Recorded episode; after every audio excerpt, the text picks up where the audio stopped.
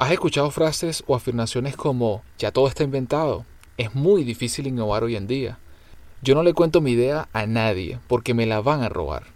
Estoy patentando y registrando todo antes de lanzar para evitar cualquier plagio. No tengo competencia. Así como estas, hay muchas frases o afirmaciones que parecen hacerse cada vez más comunes y recurrentes. Pero la pregunta aquí es, ¿debo hacer caso a esto? ¿Son ciertas o estamos enfocando nuestra energía en un sentido equivocado?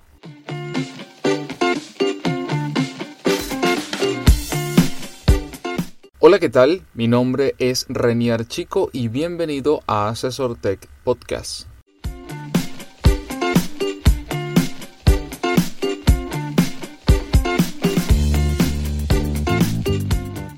Opiniones, entrevistas y recomendaciones acerca de negocios digitales, productividad, trabajo freelance y remoto, internet y tecnología en general.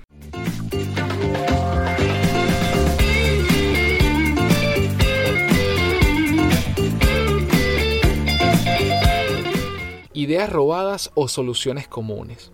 La intención de este podcast es hacerle algunas recomendaciones a, a, los emprendedores que están pasando por esta disyuntiva de saber si, si es bueno o no compartir esa idea que tenemos en mente. En lo personal he tenido la gran fortuna y oportunidad de trabajar en el desarrollo de iniciativas propias y de terceros. Esos terceros, bueno, han sido clientes, alumnos, amigos, conocidos. A ciencia cierta hay dos posiciones con respecto a los emprendedores. Una es la del reservado, aquel que tiene el temor de contar su idea a otros por posibles copias. Y la segunda, como dirían los amigos españoles, aquel que la cuenta por activa y por pasiva, sin temor alguno a cualquier copia. Ambas posiciones son totalmente respetables y de libre albedrío.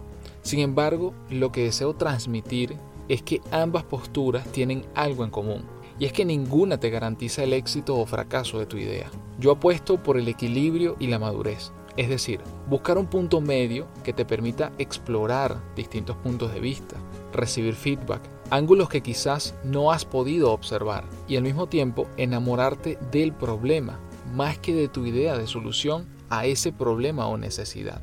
Como anécdota les puedo contar que me ha pasado que antes de lanzar una iniciativa resulta que sale otra con el mismo nombre y ofreciendo cosas muy muy parecidas para no decir iguales así como soluciones que en principio pensé yo que no existían en la región y resulta que al momento de investigar había hasta competencia entre distintos actores. Sin embargo, eso nos hizo más bien enfocarnos precisamente en nuestra propuesta de valor, en nuestro factor diferenciador hacia nuestro segmento de cliente, así como soluciones creativas a nivel de marketing y la comunicación, por ejemplo, que juega un papel fundamental.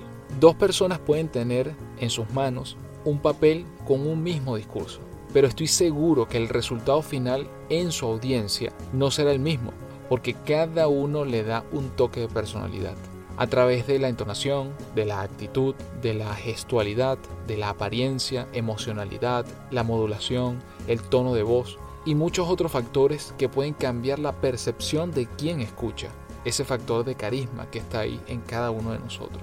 No olvides que estamos a un clic o un toque de distancia de casi cualquier información a través de Internet. Solo hay que saber buscar.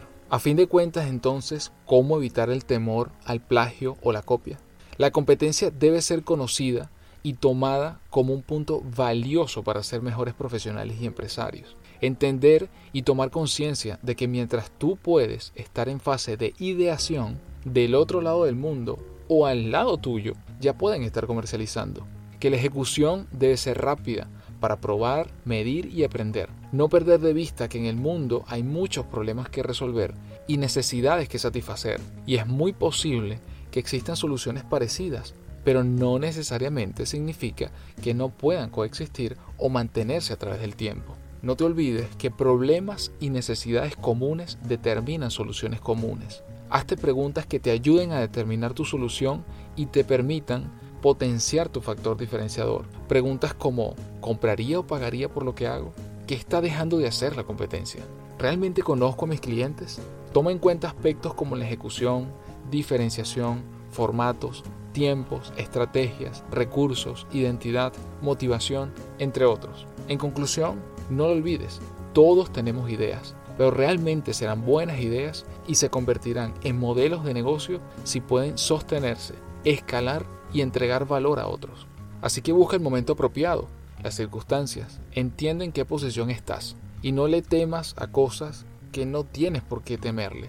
No pierdas el tiempo allí. Inviértelo en hacer realidad esa idea, en comprobarla y saber si es realmente viable y necesaria hacerla. Gracias por escucharme. Si te gustó, no olvides darle like, suscribirte y compartirlo con tus compañeros, amigos y familiares.